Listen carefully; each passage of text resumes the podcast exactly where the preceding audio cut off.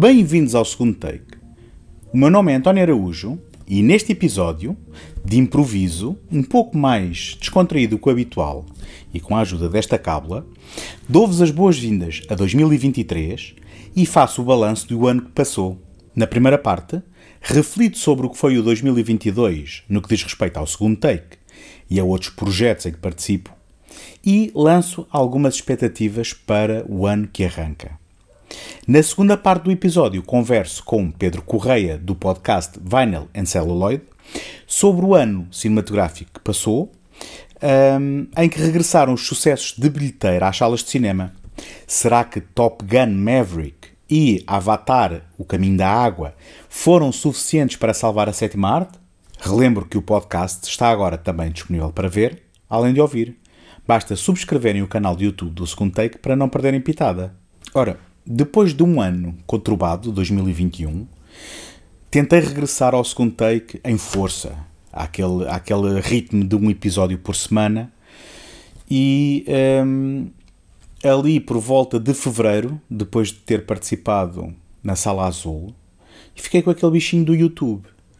E uh, nesse mesmo mês comecei a uh, publicar os meus episódios não só em áudio, como também em vídeo. A primeira reação, chegando ao fim do ano, é de que houve muitos episódios em que, ou, ou melhor, houve muitas semanas em que eu não consegui produzir um episódio e um, esse, esse, esse, primeiro um, pensamento é de que isto tinha sido um ano uh, um bocado negativo, uh, um, com, a não conseguir aquele ritmo que eu queria habitualmente. Mas na verdade, quando nós começamos a pôr as coisas no papel, começamos a ver que não é exatamente assim e aquilo que parece uma coisa negativa, na verdade não o foi. E, e também, na verdade, começamos a pensar se o que interessa é o número de episódios ou, por um lado, a qualidade deles e também as relações que nós vamos criando aqui, as participações com outros podcasts, o, o as conversas virtuais e pessoais que temos com pessoas que gostam de cinema tal como nós. E portanto, eh, assim sendo, vou tentar listar aqui algumas das coisas que foram, ehm, portanto, conseguidas com o segundo take e com outros projetos. E no fim, vamos ver que se calhar o saldo não é assim tão negativo como eu pensava. Ora, 2022 teve 52 semanas. Destas 52 semanas, houve 11 semanas em que eu não consegui fazer episódio. Portanto, logo, logo à partida parece muitos, são quase dois meses. Só uma breve errata, obviamente 11 semanas são quase 3 meses e não 2. Mas então, o que é que se conseguiu? Conseguiram-se 38 episódios, como eu disse, a partir do 314 ali em fevereiro, os episódios começaram a ser também com a imagem, o, o que dificulta ou o, o, que vem complicar mais a edição do, dos episódios, não é só áudio, mas também ter que estar eh, preocupado com uh, enquadramento, ter que estar preocupado com uh, eh, um, ehm, conseguir falar para a câmara, uh, ter que estar preocupado com edição, iluminação, essas coisas todas. Portanto, foi bastante desafiante, mas ehm, estou estou, ainda estou a, a gostar bastante deste, desta experiência de não só poder falar convosco, como também poder dar a cara e até quando trago aqui convidados, como é o caso do episódio de hoje, na segunda parte, poder, poder uh, mostrar os convidados também, mostrar a conversa. Já disse que não consegui fazer episódio em 11 semanas, uh, em contrapartida, então o segundo take teve 38 episódios oficiais em 2022. Um, estaria também aquilo que é quase uma rúbrica ou um, um programa secundário, se quisermos assim chamar, que se chama Videoclube, que também é assim um, um, programa mais informal, tal como eu estou a fazer este do segundo take. Normalmente os, os episódios do segundo take têm guião. Este, o, o, episódio de arranque de 2023, eu estou a fazer esta experiência. Não sei se é para continuar, mas uh, vamos ver como é que sai. Um, e este videoclube é, é aqui uma pequena rúbrica que eu faço eh, assim mais descontraídamente, em que vou partilhando alguns, algumas das peças de, da minha coleção de DVDs, Blu-rays e até VHS. Um, e, e, e, na verdade vou-vos confessar, isto nasceu numa tentativa às vezes de, de, de suprimir uh, quando numa determinada semana não tinha um episódio oficial. E portanto, houve, houve três episódios do Videoclube. Um, e enfim, espero que gostem. E quando às vezes poderá não ser possível partilhar um episódio oficial, uh, tentarei fazer um episódio do Videoclube também em 2023. Em termos de especiais, em 2022, logo em janeiro, fiz o habitual balanço do ano anterior, tal como estou a fazer este episódio. Em março, fiz um episódio dedicado ao slasher, onde partilhei um texto que eu escrevi, onde contava uma breve história do slasher, isto para os fãs dos filmes de terror. Em abril, fiz também uh, uh, o rescaldo dos Oscars. Uh, a minha relação com os Oscars é um bocado complicada. não é que eu seja o maior fã de, de, de premiações, só que isto é sempre um acontecimento importante um, no que diz respeito à cinefilia e, portanto, eh, fiz, fiz também essa cobertura do, dos Oscars em abril. Ao longo do ano fui também uh, fazendo aqui alguns episódios uh, onde refletia alguns filmes que ia vendo em festivais, nomeadamente festivais mais perto de mim, que é o que eu consigo, uh, é o que me dá mais jeito depois também acompanhar, sendo que aquele que para mim é prioritário sempre é o Motel X, em setembro, estive no Motel X, uh, cobri aqui um, e, e, não só cobri filmes, como tive uma entrevista da qual também já vou falar mais à frente, que, que muito me agradou fazer. Um, vi alguns filmes que também partilhei aqui um, em outubro do Left Fest, o, neste momento Lisbon and Sintra Film Festival. E depois em dezembro, aquele que foi a primeira edição do Nalgas Film Festival, que também foi aqui muito falado e que vocês com certeza acompanharam, mas que eh, eu ponho aqui ao nível dos outros festivais porque foi uma primeira edição de algo que eu tenho esperança que tenha pernas para andar e que venha a ter muitas mais edições e que venha a crescer. Do ponto de vista pessoal, eh, em agosto, isto não se refletiu no segundo take, como é óbvio, mas tive o prazer de acompanhar aqui um grupo de amigos até a Almeria. Uh, e este, esta viagem uh, foi uma viagem uh, no contexto de férias, mas também teve contexto cinéfilo, porque um dos elementos deste grupo foi o Daniel Louro, do, do projeto The World is a Set. Fartámos de tirar fotografias para o projeto do Daniel. Elas vão aparecendo por aí e, e aparecerão muitas mais, acredito, uh, nos próximos meses e nos próximos anos. Uh, e, e, foi uma, uma viagem muito interessante. Já agora partilho também que os outros elementos foram o Tiago Laranjo e o Ricardo Machado, que vocês também já conhecem, que têm, que têm participado aqui em episódios do segundo take. Um, e, e, acho que também foi marcante, muito embora não se tenha refletido aqui em episódios do segundo take. Uh, mas também descanso e, e, e, e algum, alguma descontração também é preciso. Também uh, este ano terminei ciclos que tinham ficado interrompidos no ano anterior. Uh, não sei se vocês repararam, mas em 2022 não houve nenhum ciclo que tivesse sido lançado aqui no, no segundo take, que é uma coisa que eu gosto sempre de fazer. Mas aqui aproveitei então essa, essa, essa, um, essa ausência na programação para terminar ciclos que tinham ficado interrompidos, nomeadamente o ciclo do Dustin Hoffman, um, do Sidney Lumet e uh, o ciclo dedicado à ficção científica do século XXI. Ora, e como habitualmente também, a celebrar algumas datas agora assim mais para o final do ano, tivemos um episódio especial de Halloween e um episódio especial de Natal. Como tinha dito, uh, no contexto do Motel X, consegui uma de duas entrevistas a realizadores internacionais que tenho, tenho muito, muito orgulho em, em, em ter conseguido. Um, este em setembro no Motel X foi ao Justin Benson e ao Aaron Moorhead, uma dupla de realizadores uh, com filmes muito interessantes de baixo orçamento, de ficção científica. Uh, recomendo vivamente que vocês descubram. E em maio uh, tive uma entrevista com o realizador Jonathan Quartas. É um realizador que se calhar vocês não conhecem, mas que fez um filme muito interessante que também passou no Motel X aqui há uns anos, que se chama My Heart Can't Beat Unless You Tell It To Uh, e eu entrevistei-o aqui a propósito da estreia desse filme na plataforma uh, de streaming que foi lançada também em Portugal uh, este ano, que é o Film Twist. Daqueles 38 episódios que fizeram parte da programação oficial do segundo take, 12 deles tiveram convidados. Eu agradeço desde já a participação a todos. Eu tive cá o Pedro Correia por duas vezes no ano passado, ele vai estar de volta na segunda parte deste episódio. Eu tive o Sérgio Pires e a Susana Rodrigues da Sala Azul. Eu tive o Miguel Ferreira, que também é um repetente, teve cá duas vezes. Tive o Daniel Louro, tive o Hugo Gomes, tive o Ricardo Machado, mais uma vez duas vezes. Uh, outro repetente foi o Tiago Laranjo. Tive o Pedro Cinema Xunga, tive o Rui Alves de Souza, tive o Carlos Reis. Muito obrigado. Todos estes nomes são uh, malta impecável que está sempre uh, disposta a dar uma ajuda, a participar, a colaborar e a dar força a este projeto. E eu agradeço muito. Nestes 38 episódios também, então, uh, eu cobri 74 filmes. Desses 74 filmes, contam, ou, ou, melhor, nesses 74 filmes contam-se 20 filmes estreados em 2022, seja no cinema, seja em plataformas de streaming, ou alguns deles até no contexto do Motel X. E, e, já agora, falo de longas metragens aqui. Obviamente no Motel X também se vêem muitas curtas metragens, mas falo de longas metragens.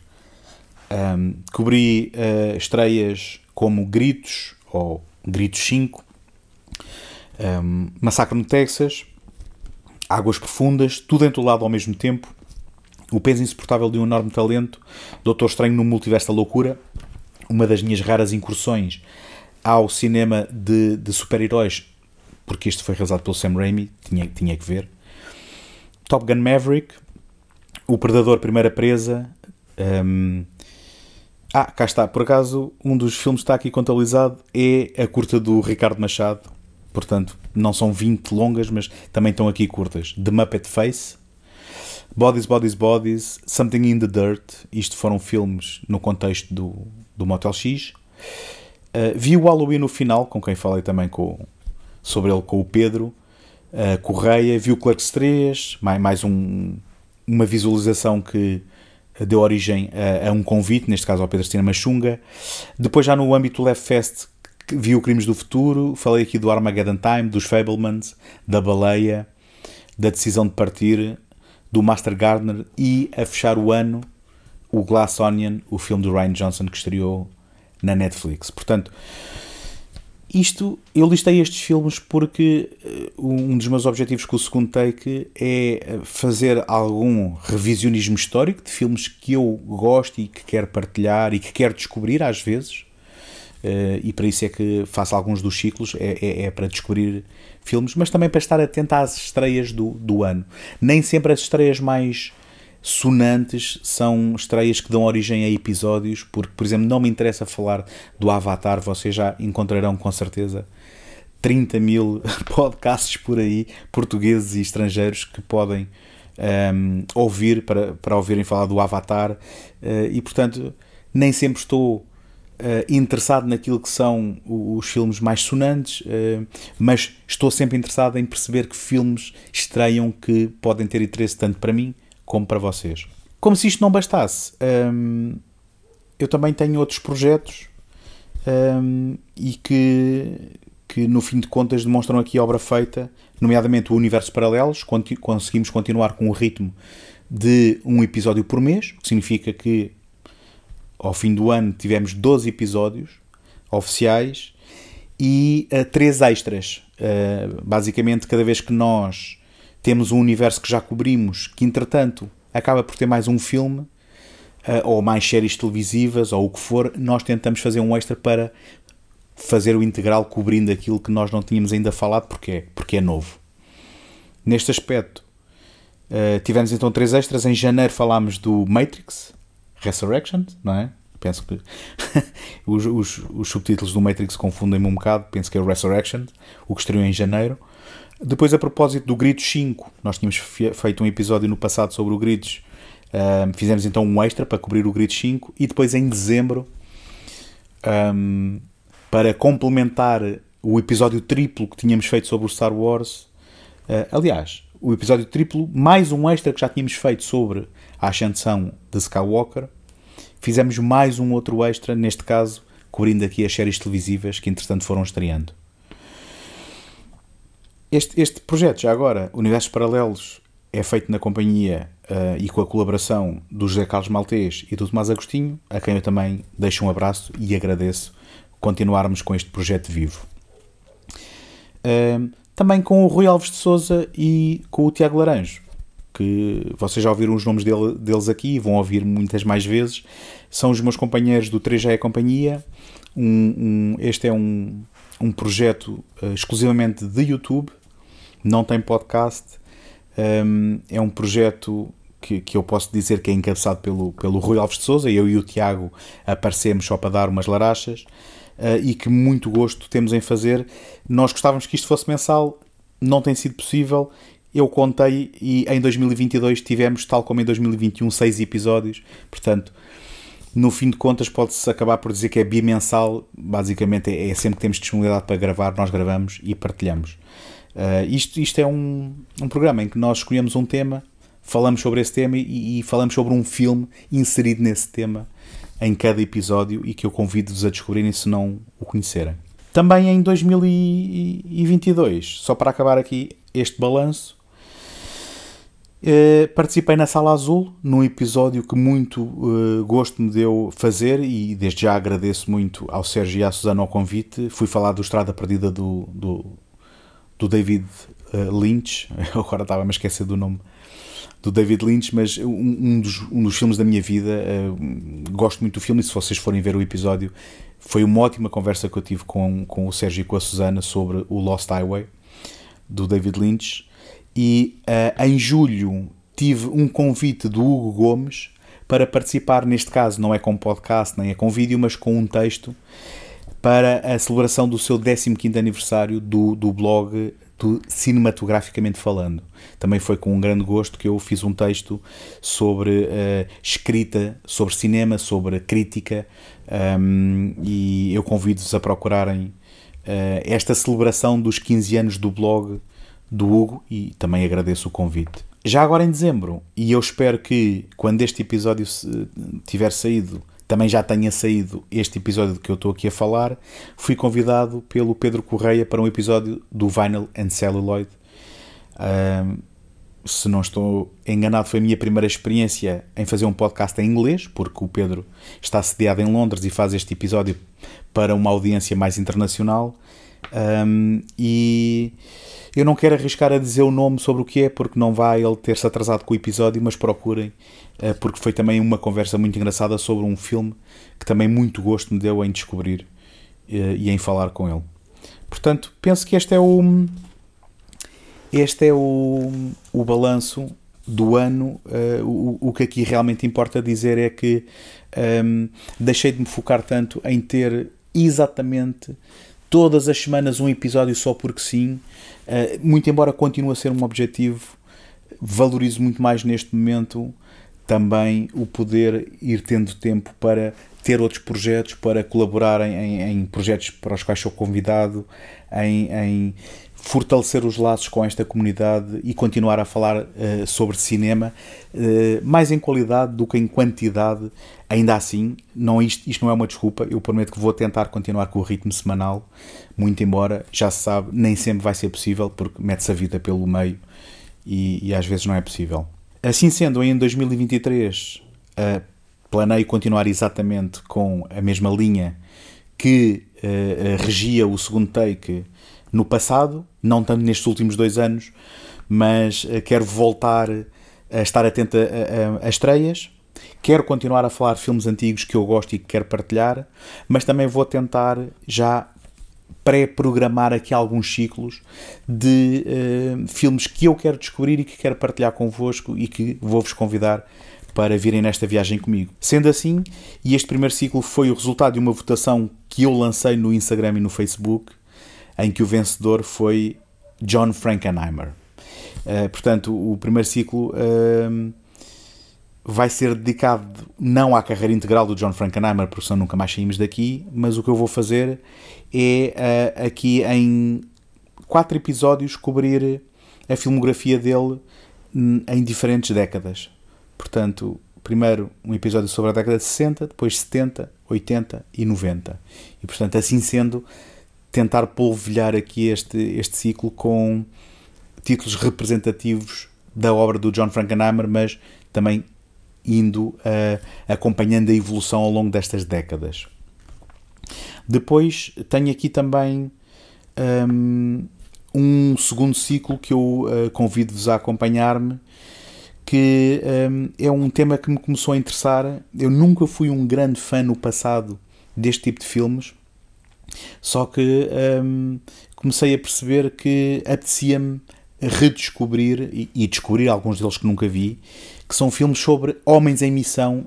E isto aqui penso que até serão todos sobre a Segunda Guerra. Portanto, não são filmes realistas, eh, não são filmes anti-guerra. Espero também que não sejam pró-guerra, porque isso também não me interessa nada. No entanto, houve uma certa hum, cinefilia, ou melhor, houve, um, um, houve uma cinematografia uh, aqui, nomeadamente entre os anos 60 e os anos 70, que enaltecia as virtudes do combate aos nazis. E, portanto, uh, estamos a falar de títulos como Os Canhões de Navarone, O Inferno é para os Heróis, O Comboio, Dois Indomáveis Patifes, O Desafio das Águias. Um, enfim, aqui uma série de títulos que eu quero descobrir e que quero partilhar convosco e, que espero que, que nos, nos, leve na descoberta de, de, de bons títulos da ação que é uma. Tal, como a comédia, talvez seja os géneros que eu mais vou ignorando e, na prática, quero tentar também colmatar aqui algumas dessas, dessas falhas. Uh, eu sei que me estou a focar muito em cinema americano. Um, isto acaba por ser uma fraqueza minha. Eh, eu sei que há muitas cinefilias muito interessantes pelo mundo fora, só que eh, eu espero ir cobrindo isso com estreias novas e com outros filmes, mas estes ciclos vão ser muito focados em, cinema americano. Porque a minha terceira proposta é um ciclo eh, que eu penso que vai ser muito interessante. Eu próprio ainda não tenho aqui os títulos todos definidos, só, só, só ainda fiz uma lista um, de possíveis títulos. Ainda não alinhavei o que é que vai ser mesmo a programação, mas quero-me focar em filmes neo-noir dos anos 80. Houve aqui uma espécie de ressurgimento do noir no final dos anos 70, princípios dos anos 80, e há toda uma panóplia de filmes que depois uh, se convencionou chamar neo-noir nos anos 80. Eu posso dar aqui alguns exemplos, por exemplo, The Big Easy, um filme realizado pelo Jim McBride, um, o, o, Jeff Bridges, curiosamente, interpretou aqui alguns filmes que se podem enquadrar neste género, como o Cutter's Way ou Against All Odds, uh, o DOA, que é ele próprio um remake de um filme. Um, de um, de um filme no ar original, mas que aqui foi refeito em 88 com a Meg Ryan um, e com o Dennis Quaid, por exemplo. Enfim, o Thief do Michael Mann é um filme que eu nunca vi, é um, é um, é um dos filmes da filmografia do Michael Mann que eu nunca vi, e, portanto, tentar arranjar aqui um, uma boa série de títulos para, para, ir, um, ehm, para ir descobrindo este género ao longo, ao longo do ano. E, e estes, serão, estes serão os ciclos oficiais, chamemos-lhe assim, de 2023, no segundo take. Como já disse, continuar a estar atento às estreias, tanto no, nos serviços de streaming como no cinema um, continuar a, a, estar atento, um, ou, ou, melhor, continuar a partilhar outros filmes fora destes contextos, um, sempre, sempre que fizer sentido no, na programação do segundo take, trazer aqui filmes que eu gosto, partilhar convosco, sempre uh, com, com um olhar crítico e histórico para, para não, não, não nos focarmos só naquilo que é novo e sai e que depois não vale a pena. Vamos tentar enriquecer a nossa cinefilia um, e não prometendo Fica também aqui a dica de que eu gostaria de tentar retomar uh, uma brincadeira que eu tive aqui há uns tempos em que convidava, um, ehm, trazia convidados ao segundo take para falarmos de um filme e do seu remake, que é uma coisa que eu também gosto muito, é de, é de fazer estas comparações um, ehm, e, e era algo que eu também vou tentar retomar aqui e ali, ocasionalmente, convidar pessoas, eh, não só, não só estes, estes amigos e colegas que estiveram aqui em 2022, como também tentar trazer pessoas novas e, e se calhar esta é uma boa desculpa Uh, e é sempre um exercício muito interessante olhar sobre um filme e depois olhar sobre um remake desse filme e, e, comparar as duas versões. Outra coisa que eu também tento sempre convencer-me e depois acabo por não arranjar tempo ou, ou até me esqueço, uh, é de estar atento a coisas que passem na Cinemateca. Portanto, um, a Cinemateca é uma, uma ótima ferramenta para enriquecermos esta nossa cinefilia, olhando para trás, olhando para a história do cinema. E portanto, vou tentar, não, não, não sei com que frequência, eh, não prometo nada, mas fica aqui eh, a única promessa que eu faço é que vou fazer o esforço para trazer aqui volta e meia uh, filmes que passam na Cinemateca e, e, começar a frequentar um bocadinho com mais assiduidade da Cinemateca e descobrir que é o que importa, que é, que é aquilo que eu quero realmente. É aproveitar esta oportunidade não para ir ver pela enésima vez um filme que eu já conheço, mas para descobrir algo que eu não tenho a oportunidade de, de ver de outra maneira. Portanto, isto foi o, o meu uh, longo e deambulante discurso sobre o balanço de 2022 e sobre aquilo que é a perspectiva do Second Take para 2023. Um, espero que tenham gostado. Eu vou-me já despedindo, mas vocês não vão a lado nenhum, porque já de seguida vou partilhar convosco a conversa que eu tive com o Pedro Correia sobre uh, aquilo que foi o cinema no, no, no ano 2022, onde também vamos partilhar aqueles que foram os nossos filmes preferidos deste ano que passou. Ora, então não pude deixar uh, de passar a, eh, a oportunidade de que apanhei aqui o Pedro em casa e obriguei-o a sentar-se. Obriguei a sentar-se e a falar comigo sobre um, ehm, o 2022 no cinema.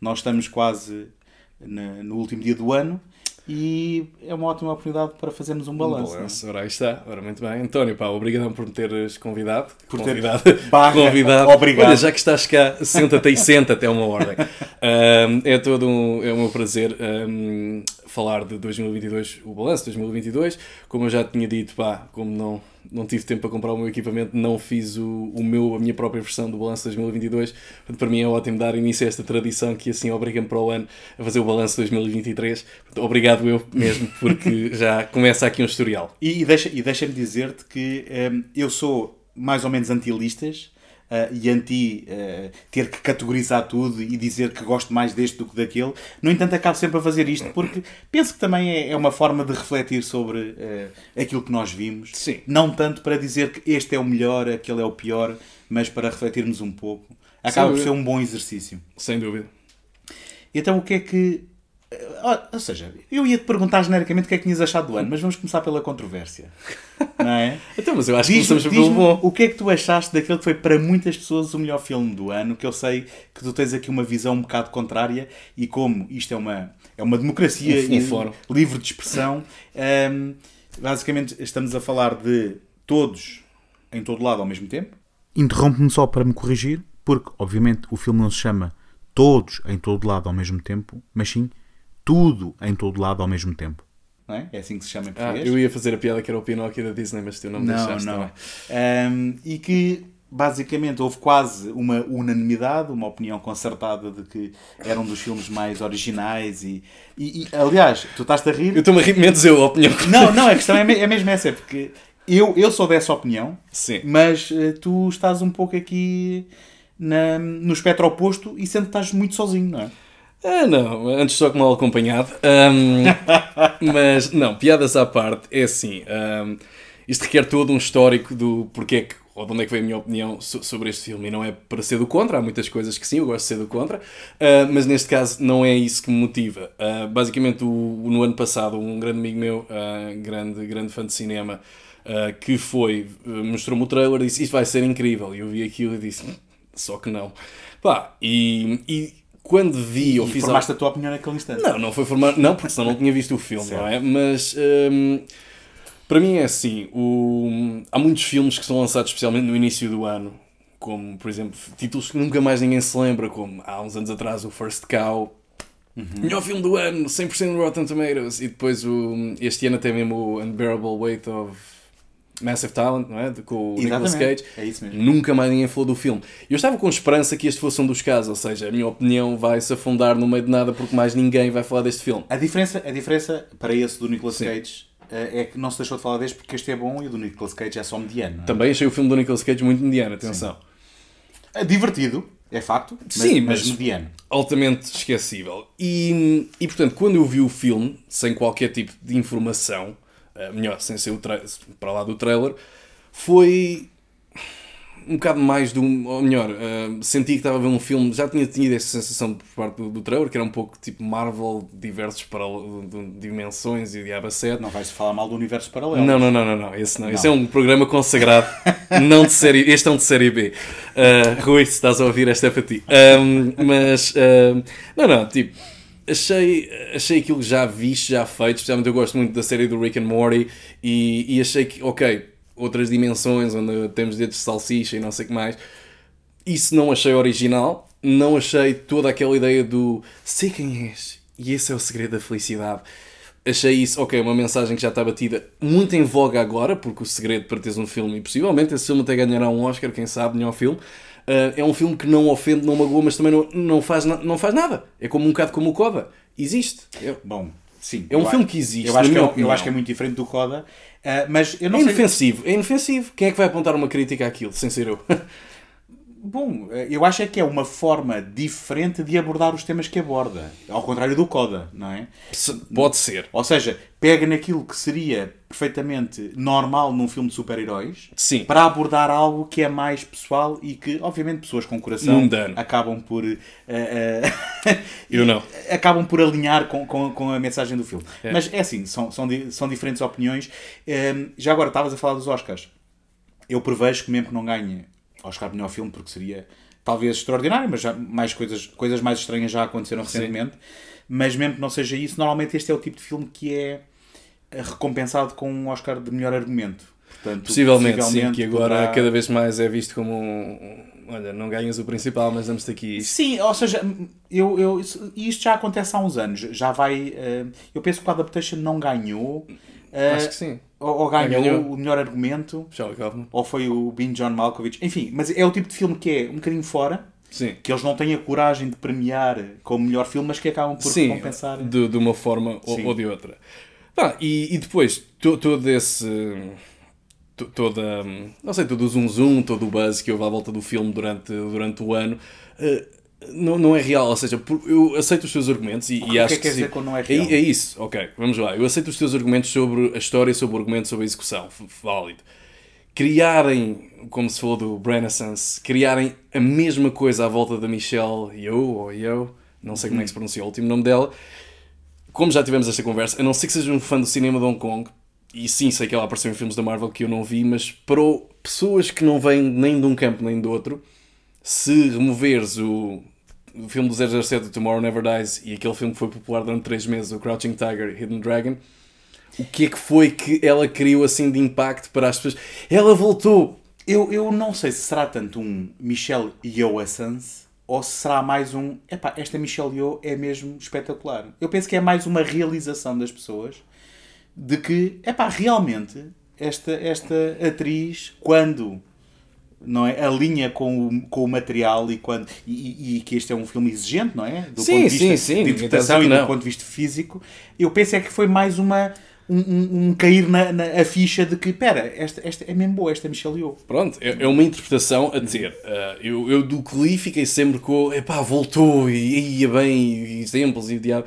Pá, eu olhei para aquilo e fiquei assim um bocado, ok. Uh, portanto, isso também não foi isso que formou a minha opinião, até porque isso aconteceu depois.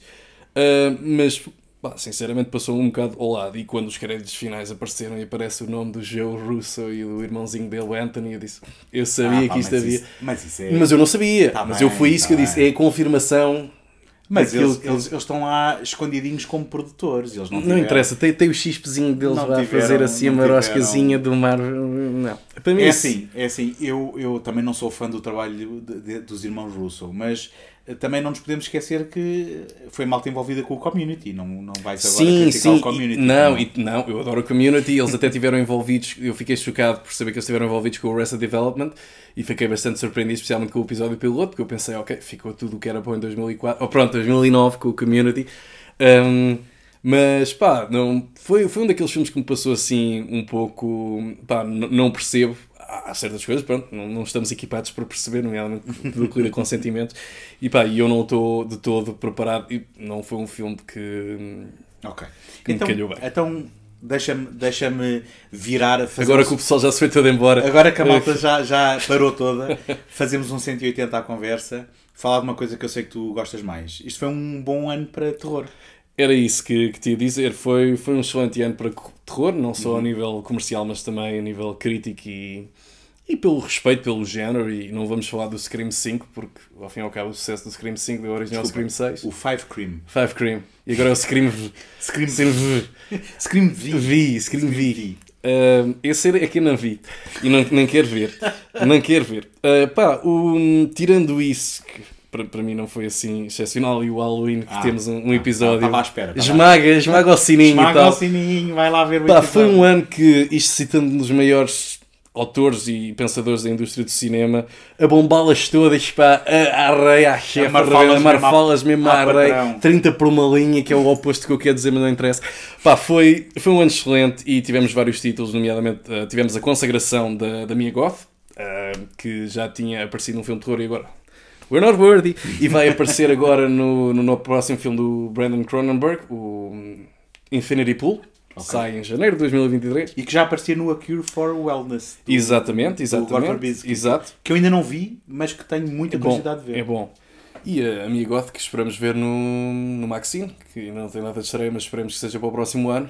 Mas mais do que isso, foram, foram títulos fantásticos e não tivemos dependentes do, dos remakes nem daquelas propriedades do Stephen King, nada contra, mas eh, foi bom eh, ver muito trabalho original que esperemos que traga, não sei, uma nova olfada de ar fresco que se prolongue durante os próximos anos ehm, neste género.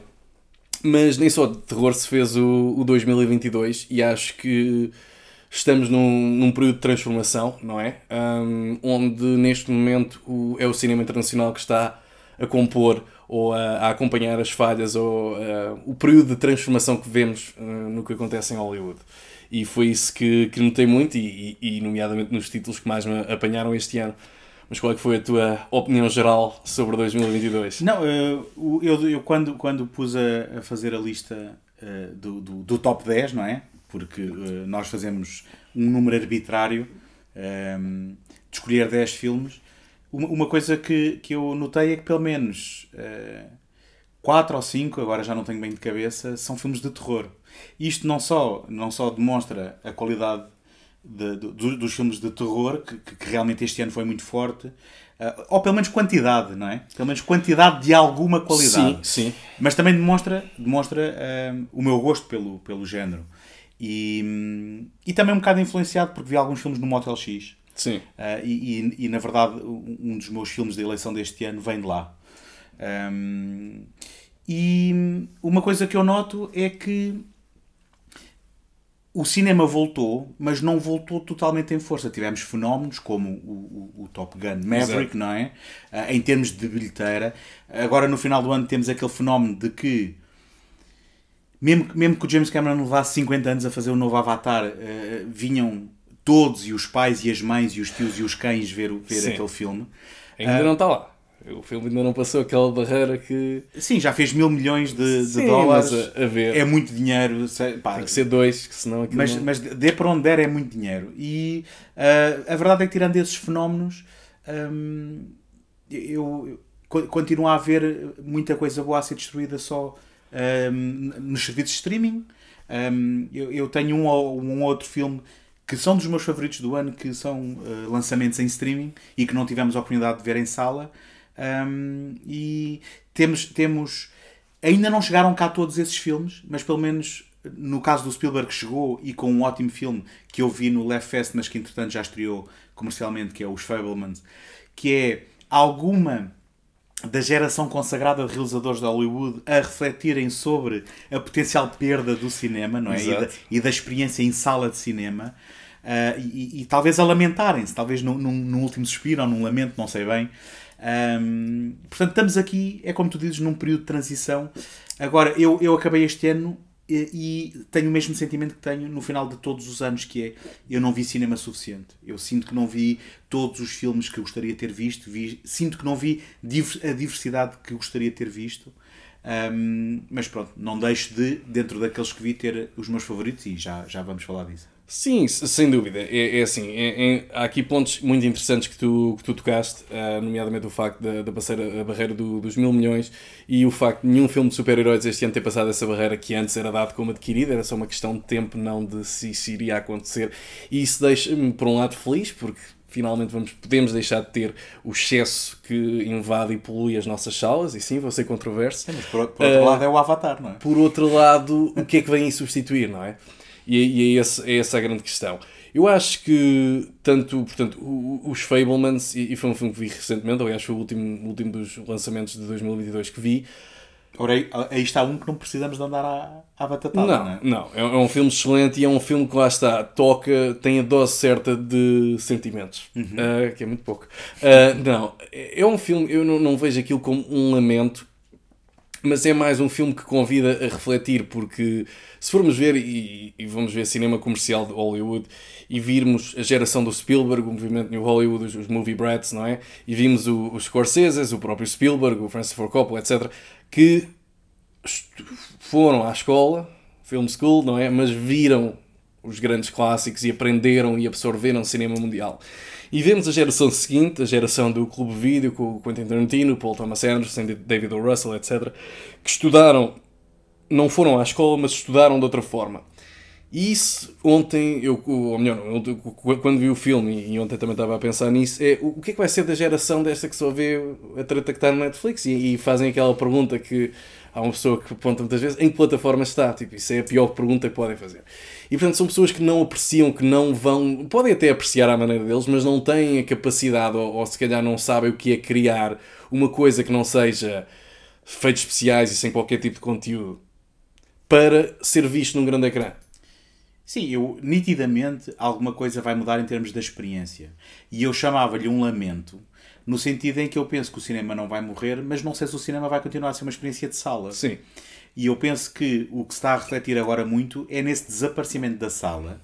Uh, e sem dúvida que a influência que os, os futuros cinéfilos estão a ter neste momento é diferente daqueles que nós tivemos e de que a geração sim, anterior sim, teve. Sim, sim, sim. E só que até, até à nossa, até à nossa geração, envolvia fascinar, ficar fascinado por um filme numa sala de cinema, olhar para um ecrã gigante. E agora não vai ser isso obrigatoriamente. Eu penso que é, essa, é essa a grande diferença respondendo ou tentando responder à tua pergunta, não é? À pergunta Sim, sem dúvida. E, e, e, por esse lado hum, é isso que se calhar leva também a, a migrar em termos de aquilo que nós queremos ver. Ok, se estão tão focados em fazer essas produções para ser consumido num telemóvel ou, ou em casa. Então, tudo bem, nós viramos para as produções internacionais e foi onde, onde cada vez mais uh, tem estado a minha aposta e foco. E, Dá-me aí, dá aí um ou dois exemplos. Exato, ia-te falar de um filme de terror que foi, apesar de um ano excelente, que já eu tenho como menções honrosas o X e o Pearl, o Hatching, um filme finlandês incrível. Está na Filmin, não é? Está. Uhum. Um filme incrível que vive de efeitos práticos, tem algum CGI pouco, não muito, não espetacular, uhum. mas não é isso que. O filme não é sobre isso. Uhum. E o filme é, se calhar, uma, uma, uma sátira tão cáustica como o Triangle of Sadness, mas um bocado mais subtil e com um tema de, de ou sobre pronto, o véu do cinema de terror. Falamos do, do próprio Triangle of Sadness, o Decision to Leave, o Banshees of Inisherin, um filme irlandês, uhum. e, e, e, portanto tivemos todos estes títulos que foram um, que não são produzidos em, Hollywood, não são, não vêm de uma veia tradicional nem sequer do, dos OTTs, mas que uh, são um sucesso Sim. e que são um sucesso a nível crítico e que to, to, to, uh, contam uma história com as quais todos nós nos podemos relacionar, na minha opinião. Por outro lado, tens pessoas ou, ou, realizadores como o Spielberg e os Fablemans e até mesmo o próprio David O. Russell que foi crucificado, ah, o filme é chato e não sei o que mais, que traz aquele talento de, de, que está no elenco, que está à vista, não é? Nem é preciso entrar em nomes, senão tínhamos aqui um programa inteiro. E que faz algo muito na veia do American Hustle, que foi celebrado por muita gente e muitos críticos, mas como não se consegue separar, especialmente nesta era, porque antes conseguiam fazer isso com o Woody Allen e com o Roman Polanski e outros que tais, mas como agora não conseguimos fazer essa distinção e separação, o filme foi completamente destruído e arrumado a um canto. Sim, convém explicar a quem possa não saber que o David o. Russell tem fama de ser uma besta, não é? Por estas letras todas, não é? E não, só, não foi só isso, mas sim, foi também um dos motivos pelos quais. ah, Sim, de pôr, pôr os seus atores a chorar, não é? sim, mas isso também, o Sr. Stanley Kubrick também, também fazia essas coisas de quando a quando. Portanto, mas noutra, noutra era. Noutra Se era. fosse agora, E- talvez não, fosse pelo mesmo caminho. e- exatamente. E então, como, não, como há essa dificuldade, essa separação, e cada vez mais caminhamos para isso, porque a arte, no fundo, vai refletir a sociedade, não é? O que tu aceitas, o que tu toleras, o que tu queres ver, vai ser o reflexo da própria sociedade, não existe num vácuo, não é? E, e para mim, isso. Aliás, tudo o que aconteceu, porque podem achar o filme chato, podem. Pá, olha, eu ia com baixas expectativas para o filme e saí de lá, uau, não acho o filme brilhante, mas é um bom filme. Agora, porque sei separar, não estou a dizer, epá, o David Russell é ótima pessoa, uma joia, adorava ir almoçar com ele, não sei o que mais. Não, mas é essa separação que cada vez mais vai afetar a arte e vai resultar no, no efeito contrário ao que se espera, que é homogeneidade e um conjunto de pessoas que estão no, elevados a um patamar de santidade que podem trabalhar e que desde que criem um produto que não magoa, não ofende e não chateia. E é, e é essa a opinião. Deixa- Portanto- Deixa-me. então deixa-me começar a falar dos meus favoritos do ano, porque hum, va- vão estar englobados em conversas que tivemos até agora. Sim. Ok? Eh, e depois já peço, depois no final, vou-te pedir que me, que me fales um pouco de- do, do teu top 3, só Sim. para não ficarmos aqui o dia todo. Hum, mas então, hum, eu concordo com alguns dos títulos que tu disseste aí. Não é concordo, desculpa. Os meus favoritos do ano eh, são alguns dos títulos que falaste aí. O The Benches of Inisherin, eh, definitivamente, pá, é, um da- é um daqueles filmes hum, que eu quase que diria que é de uma simplicidade desarmante que quando tu percebes, pá, é um filme que ficou e que agarrou ah, e, e lindíssimo, uma fotografia lindíssima Ah, pá, e, e não é todos os dias que se vê um filme em que se tu me perguntares sobre o que é que o filme é, a sinopse é é um tipo que quer deixar de ser amigo do outro pronto, e a partir daí Exatamente. Uh, construímos uma história que poderá ser sobre muito mais, e é, com certeza. Uh, os Fablemans acabou por ser também uh, um filme que eu gostei muito quando vi e que tenho, tenho tido constantemente na, na- no fundo da- da- do meu pensamento e que quero, e que quero revisitar. Um, mas, então, cingindo-me ao meu top 3, um, o meu primeiro é o teu pior filme do ano, que é a escolha unânime. Peço desculpa eh, por ser tão óbvio, mas é um dos meus filmes favoritos deste ano. Um, depois eu vou fazer uma batota, porque tenho aqui um execo, que é entre o X e o Pearl. Mas é, é aceitável. Porque- É aceitável. Porque hum, são filmes tão intimamente ligados, uh, um, são filmes completamente diferentes, sendo que um é uma prequela do outro, uh, e sendo diferentes, o Pearl torna o X melhor, penso eu. Uh, a recontextualiza Uhum. ou dá- dá-lhe mais, dá mais um, Camadas. camadas, exatamente. E estou muito curioso então para. Como é que se vai chamar? Maxine. Maxine. Maxine Max- com, com triple X, não é? Yeah. E uh, agora que estavas a falar de cinema internacional, a minha terceira escolha do ano é um filme também pelo, pelo, pela simples reação visceral que eu tive ao vê-lo no Motel X e por ter se colado e por ter persistido na minha memória, uh, eu, tenho, eu tenho que uh, englobar no meu top 3 um filme que é dinamarquês, que é o Speak No Evil. Ah, Que uh, eu não vi, mas eu agora póster. eu acho que já falei aqui quando falei sobre o Motel X, mas que basicamente hum, é, é um filme que é, é quase um pesadelo sobre o constrangimento social da, de- de- da relação com terceiros. Se é como. Eu eu não quero estragar o filme para ninguém. Não, que eu agora quero ver. Eu não quero estragar o filme para ninguém, mas eu, é um filme que tem dividido muitas pessoas, que eu tenho falado com pessoas que dizem epá, o filme é muito idiota e as coisas que se passam com aquelas pessoas nunca se passariam comigo porque é inverosímil. E aquilo que eu digo é, atenção, eu acho que ah, o filme poderá não ser verosímil em termos do que acontece, ainda assim eu acho que é. Porque eu acho que é um filme excelente, ah, ah, insidioso e que te faz pensar. Olha, deixa-me resumir o que é, o que é que, sobre o que é que este filme é. Sabes aquela cena do The Girl with the Dragon Tattoo do David Fincher? Sim. em que o Daniel Craig já sabe quem é o criminoso, vai-lhe bater à porta. E o criminoso spoilers para, para este filme, é o Stellan Skarsgård, pois. que o convida a entrar. E ele, por constrangimento social, entra. Cena seguinte, ele está atado numa Pois. cadeira e a ser torturado. pois. Pronto. Isto, de certa forma, resume o Speak No Evil e é um filme que te deixa completamente de rastos. E que eh, eu vi o com o Tiago Laranjo e que quando acabou nós virámos um para o outro e acho que dissemos uma asneira. Eh, e saímos para apanhar ar porque é um desses filmes. Ok, então não vou vê-lo amanhã antes de ir para a minha festa de ano novo. Acho, acho, acho que é para não ir. Acho que é ótimo, sim. epá, pronto, olha, esse por acaso uh, vi, lembro de ver o póster, uh, mas não. É que nem sabia a história, portanto não foi daquelas coisas, ah, não me interessa e não, pá, não, não fiz. Uma pessoa também não pode estar em cima de todos. Sim. Recomendado sem reservas, mas fiquem sabendo que vai estragar o vosso dia. Basicamente é isso. Epá, isso foi que me disseram do Miss 45 do Abel Ferrara e Hum, pronto, Melhorou o dia, melhorou o dia, não- pá, melhorou o dia. Não fui eu. saí alegre com. Muito bem. E então, e no teu caso? Tens Olha, aí... queria só fazer-te uma fazer-vos uma sugestão de filmes. Eu ainda não concluí o meu top 10 porque ainda não vi o Babylon e não sei onde é que isso vai calhar e sequer se vai calhar, mas queria mencionar o Argentina 1985, um filme argentino ah, espetacular que, que gostei, gostei imenso. E que está em pandan com o campeonato de futebol, não é? Pois, eu, eu, eu vi o filme antes, eh, mas pronto, sim. N- não, não teve, mas eles foram campeões em 86 e este ano também, mas sim. eh, portanto, Mas desculpa, tu estás só a mencionar. eh, O facto do filme ser muito bom. E não, não, estado ainda não estás a fazer o teu top 3. Não, não, É não. tipo- Queria mencionar isso porque ok. não sei se vai não vai. Depende do, do- do- como é que o Babylon me impressiona. Porque eu sou daqueles que não ponho o Licorice Pizza no meu top 10 de 2022 porque o filme esperei até estar concluído os lançamentos de 2021 para Certo. poder fechar esse top. Porque Certo. isso não... Para mim tem que ter lançamento eh, geral Mas ele foi lançado em dezembro, foi lançado. o ano passado. Exato. certo? Por O isso que é que significa que ainda é um filme de 2021. Exatamente, por isso é que eu não o Ah, ponho. ok, eu estava ok. a dizer é que muita gente pôs porque. Ah, porque, Ah, porque só quando o foi- viu depois. Isso é Certo, deturpar. Daqui a pouco estamos ainda a Mas tu- celebrar o Argo. Mas tu podes fazer um, um, um top 3 à data, não é? E depois daqui a dois dias dizeres É, que... n- Não, porque o filme só estreia no final de, de janeiro, mas pronto.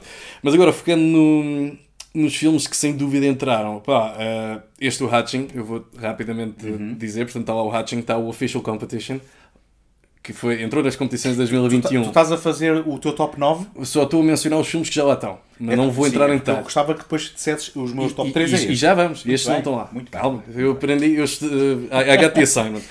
então tens o Hatching, que já falei, o filme finlandês. O Official Competition, o filme espanhol de, que teve nas competições de 2021, mas só recebeu o lançamento geral este ano, até em Espanha. Ok, isso é o título internacional, é? Official Competition, exato. Uh, agora deixa-me cá lembrar. Pá. Uh, vamos já ver. O Amsterdã não estava. Pronto.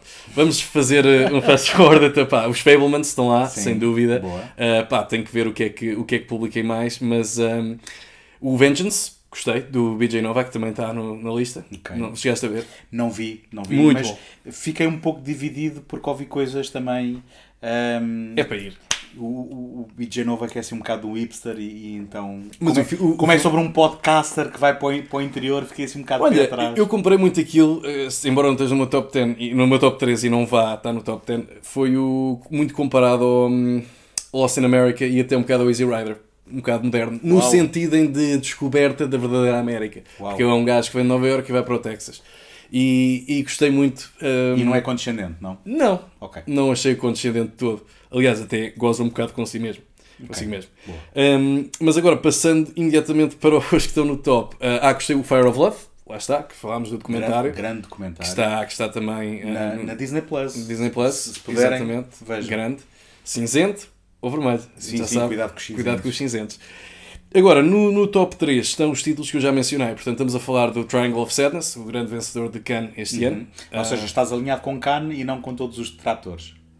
Pois, eh, mas eu gosto muito dos filmes do Robin, Ruben Östlund. Uhum. Portanto, gostei muito do da Square e do. Agora, o Force Major. Sim. Portanto, gostei muito do filme e estou com muita expectativa do próximo que vai trazer o Woody Harrelson de volta. É o, o sistema de entretenimento a bordo não está a funcionar. Um título muito longo para. Ok, ok. Mas, sobre um avião, mas voo promete continuar na mesma cena. Sim, é? sim, sim. Gozar com todos. Bombá-los a todos.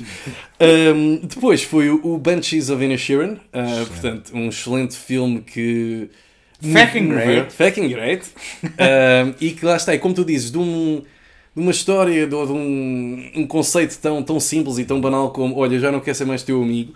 E no fundo explora bastante os temas da amizade. Atenção, não é um filme que abdica disso, Sim. porque explora a evolução, uh, desenvolvimento pessoal e próprio, a, própria, a própria forma como as pessoas processam aquilo que lhes acontece. E acho que é um filme que muito lentamente e muito discretamente está a falar sobre a própria Irlanda que é passado durante o período da Guerra Civil. Um, exato, exato, tem isso como fundo Sim. e mesmo a própria coisa dos dedos e tudo mais. Sim, uh, e, de, e de vá, não é irmão contra irmão de sangue, mas Semelhante. amigo contra amigo, não é? Exatamente. E, diferenças irreconciliáveis. Exato, e, e, e, para mim é assim. Eu não... e, e como é que se. Desculpa, não desculpa insistir. Como é que se, eh, de certa forma, um, consegue transfigurar uma natureza que é boa em algo destrutivo também, não é? Sem dúvida. Sem dúvida. E, e com performances incríveis, não é? Vamos falar... Colin Farrell. Colin Farrell. Colin, Colin Farrell exatamente. quatro filmes quatro este filmes ano. este ano e todos eles muito distintos, muito não é? diferentes. E, e eu, para mim, pronto, eu não vi o The Well, mas para mim acho que como já há ali algumas coisas contra o, o Shore, o Brandon Fraser... Ah, mas tu estás a apontar ao Oscar, é isso? Achas que, achas que o Colin Farrell vai... Sim, até porque eu gosto muito dos filmes do Martin McDonagh. Mas com este? Achas sim, que com este? Acho que sim. E já é, já é a altura dele ser... Porque ele está irreconhecível, por exemplo, no 13 Vidas. Sim. Do, do, do, sim, sim, sim. Do Ron Howard. Acho Mas é, lá está, o Ron Howard hoje em dia que o gajo não, já não é bem recebido é pá, pelo que ele faz. Tudo, bem, mas, mas podiam uh, nomear o Colin. O Colin, não, ah, acho que aqui nomeariam. E pronto, tens feito performance não só do, entre os dois principais, ou neste caso o principal e o secundário, do, do Brandon Gleeson, mas também a Carrie, não sei quantas, não sei pronunciar, pá, os nomes irlandeses são ah, lixados. Pá, esquece, uh, esquece. E o outro sujeito que é assim um bocado mais Simple Jack. O uh, Barry Keoghan. O Barry Keoghan. Keoghan. Também é um ótimo ator, yeah. esse, esse E, e, achei, achei incrível, achei performances incríveis nesses filmes, assim como os Fablemans foi outro filme que pá, a quantidade de performance tu podes apontar ali, pá, desde o Extended Cameo do David Lynch, que espetacular, mas o Judd Hirsch Teve ali um bocadinho, sim, mas dominou. E mesmo o Seth... Hum, Seth Rogen. Seth Rogen, não é? A está Michelle Williams está incrível. Sim, mas isso já, é, já é habitual. E o Paul Dano, que todos nós gostamos. Sim, o Paul Dano, que também já, já é um daqueles atores que nem sempre encaixa, nem sempre faz o clique. Mas ele já nos habitua mas, sim, a coisas boas. É, é, é, é, até um casting curioso, porque era a última pessoa que eu esperaria ver como o pai de família.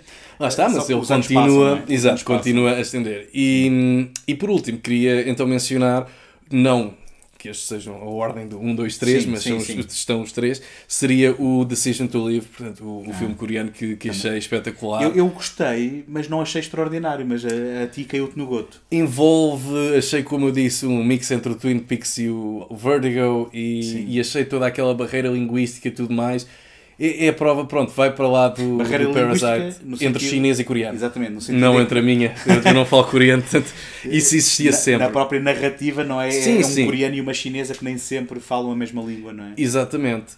E, epá, um, portanto, foram estes os filmes, eu acho, sem dúvida. Ah, pronto, claro, o Top Gun Maverick também figura no meu top 9, uhum. que ainda não está fechado.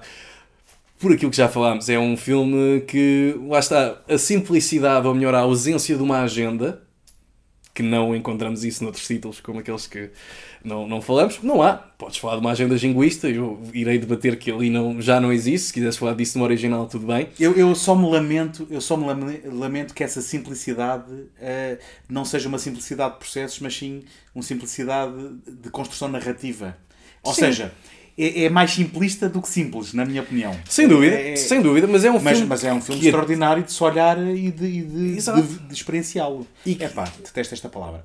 De, de, o ver. De o ver. De o ver num grande ecrã. Sim. Foi, foi sem dúvida incrível. E, e para mim, olha, o, muito falei do pessoal, e do maior ecrã de sempre, visionar o Avatar. Eu acho que se houve dois filmes que pedem o maior ecrã de sempre, um deles seria o Top Gun Maverick, o outro, os Fablemans, porque isso é assim, é uma experiência meta quase transcendente. Olha, eu fui ver o filme ao Cine Atlântida, o, filme onde, o cinema onde eu cresci, uhum. ir ao cinema, foi a segunda vez que fui ao cinema.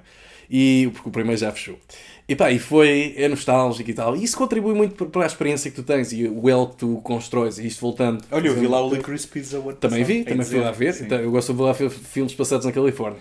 Mas eh, agora, no extremo oposto, desculpa, no extremo oposto, deixa-me dizer-te que eu levei este meu gosto pelo IMAX ao extremo e eu fui ver o Halloween um, Ends em IMAX e posso dizer que para já não foi um filme feito para IMAX. E depois era a única pessoa na sala. Que aquilo amplifia a caca. Depois uma pessoa vê Olha, Não, o mas- Terrifier 2 em IMAX. Mas Se uh, sair o 3 vou ver. não só era a única pessoa na sala, como houve um casal que entrou e que devia estar a entrar à socapa porque foi lá uma pessoa da, da nós, pediu-lhes o bilhete, eles não tinham e tiveram que sair e fiquei sozinho a ver o Halloween. É, As contas do David. Gordon Green não se pagam. Sozinhas, pá, tem que ser. Mas sim, olha, e aproveito para te perguntar o que é que tens aí de expectativas. Se ainda tivemos tempo para 2023, o que é que tens aí? Epá, o, o, bom, o bom é que eu nem sei o que vem aí. Eu, eu juro- Oppenheimer, Barbie, no mesmo dia. Vai ser explosivo. Eu, eu, eu, eu tento não jogar o jogo da expectativa. Eu, eu, eu espero que as coisas vão estreando e eu hum, já é muito difícil um filme surpreender-me nesta idade. Estou a ficar velho, cabelos brancos já, ou, ou, ou falta deles, e portanto, hum, se eu vou ainda construir uma expectativa, eu, eu, eu tenho uma relação muito complicada com o Nolan, no sentido em que hum, eu às vezes quero muito gostar dos filmes dele e depois não consigo. E, e então para que criar uma expectativa pelo Oppenheimer? Sim, Não é? eu sim. queria adorar o Interstellar, mas não consigo. Eu também Ah, consigo, mas pronto. que é? Eu, eu não, não esperava nada do Dunkirk e gostei do Dunkirk. Portanto, ah, vou vacilando, estás a perceber? É Achei o Tenet, achei o Tenet uma charupada daquelas à antiga. Nem todos podem ser como o Rui que adora o Tenet e vieram aqui Exato, e defendeu o Tenet até o mais. Rui que não. até falou comigo aqui no segundo take sobre Foi. o Tenet, portanto, Ele, ele adorou, ele esmaga o sininho, Não esmaga o o sininho, não esmaga o sininho porque só está em áudio. Não, e como, como é que. Não, e tens- o outro, como é que é? Ah, não, não, não está nada. façam lá, fa- façam fala para a gente falar. Espera aí, que por acaso até está no YouTube essa conversa. O episódio não está integral, mas até está no YouTube. Portanto, Está procurem tudo isso. lá, esmaguem, os procurem, esmaguem, esmaguem a procura. Ok, não, eu percebo isso. Então, e o, o novo do Martin Scorsese? Não traz aí. Sim, mas olha, isso, por acaso isso dava, dava início a toda uma nova conversa. Isso Pronto. vai estrear no cinema? É, vai, vai, porque Mas a, não é uma a Apple é amiga. É da Apple. A Netflix já não gasta dinheiro em Ai, coisas com é da qualidade. Apple, Perdão, pronto. só gasta em volume. Não, é isto tudo para dizer que sobre esta conversa toda sobre o futuro do cinema, quando tens realizadores como o Martin Scorsese, que, independentemente do seu gosto por uma sala e por aquilo que é o cinema tal como nós o conhecemos, se quer fazer um filme, tem que ser um filme que se calhar vai ser só lançado em streaming, não é? O que dizer, não é? O, o, o que, é, que- o que é que nos espera, não é? Pois, quer dizer, ele foi porque era uni- um pouco o Irishman na Netflix o único que passou o cheque, não é? Pronto, mas aí- Agora tens outros estúdios Mas que aí que respeitam. Mas escuta, mas se tu quiseres salvar a sala, não preferias, se calhar, fazer então um outro projeto que alguém te garantisse que estreava em sala do que o, passarem-te um cheque para fazer aquele filme que tu queres fazer, mas que não vai ser visto em... Epá, Eu tá- tô- tá eu tô bem, a é assim, lançar- o são- se o Robert De Niro. São se o perguntas retóricas, são perguntas retóricas. Se eu tivesse o Robert De Niro a andar tipo com 29 anos, mas a andar como tem a idade que tem, se, se o filme tivesse isso, pá, podia até ser o Roger Rabbit 2, mas se tivesse um Robert De Niro aged e o nosso Indiana Jones 5, pá, esse estás aí com a pica toda. é, é, é, ine- é Inevitável. inevitável. E toda a gente vai ver o Indiana Jones Vamos 5 ver, também, é? estamos já batidos. Claro, claro que sim. Mais que não seja para dizer, olha, este não tem frigorífico.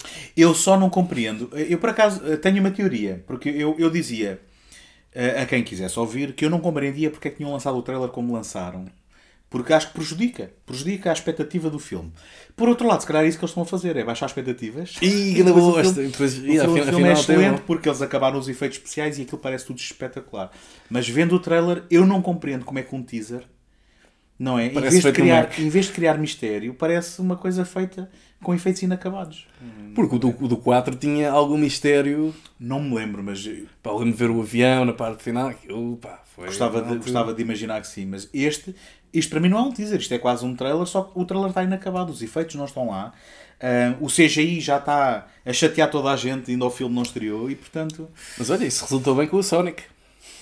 Corrigiram os olhos, fizeram. O gajo foi oftalmologista. Sim, quer dizer, não sei se é comparável, mas. É pá, o pessoal mandou é. vir e os certo. filmes só viram. se- Será que eles lançaram isto para. para Olha lá, o que é que achas? O que é que opinas? tipo, Eles? tipo focus group de, de todo o mundo? Acho que sim.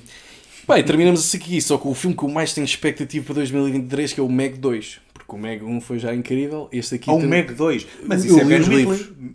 Hã? Não, Meg? O Meg do Tubarão. Do Tubarão, isso é, isso é o Ben Whitley que está a realizar o Meg Sim, sim, 2. sim. Pá, eu, eu Ben Whitley fico sempre curioso para, para espreitar. Pá, eu li o primeiro livro, o segundo não li, porque o livro era tão bom como o filme. Foi daqueles casos em que estavam os dois Eu ao não. mesmo nível. Eu não li livro nem vi filme, Ah, no Meg está muito bom. mas, mas sendo do Ben Whitley, o 2 se calhar quer espreitar. Pronto, então estamos aí. Pronto, teremos essa revisão como no nosso top 10 de 2023. Meg 2. E já agora, uh, eu estou a olhar para ali, mas é para aqui. Aqui. Uh, uh, só para dizer que eu não sei exatamente qual é o formato que o episódio vai ter. Uh, eu com certeza ainda gostava de fazer um balanço depois de despachar este senhor. Mas para todos os efeitos, pelo menos, espero que tenham gostado deste, deste troço. Claro que sim. E, E e um pronto. bom ano. Um bom ano. Boas entradas. Boas entradas. E, um e ótimo olha, e que 2023 seja um disco pintadinho, Como a gente gosta. como a gente gosta. I took my love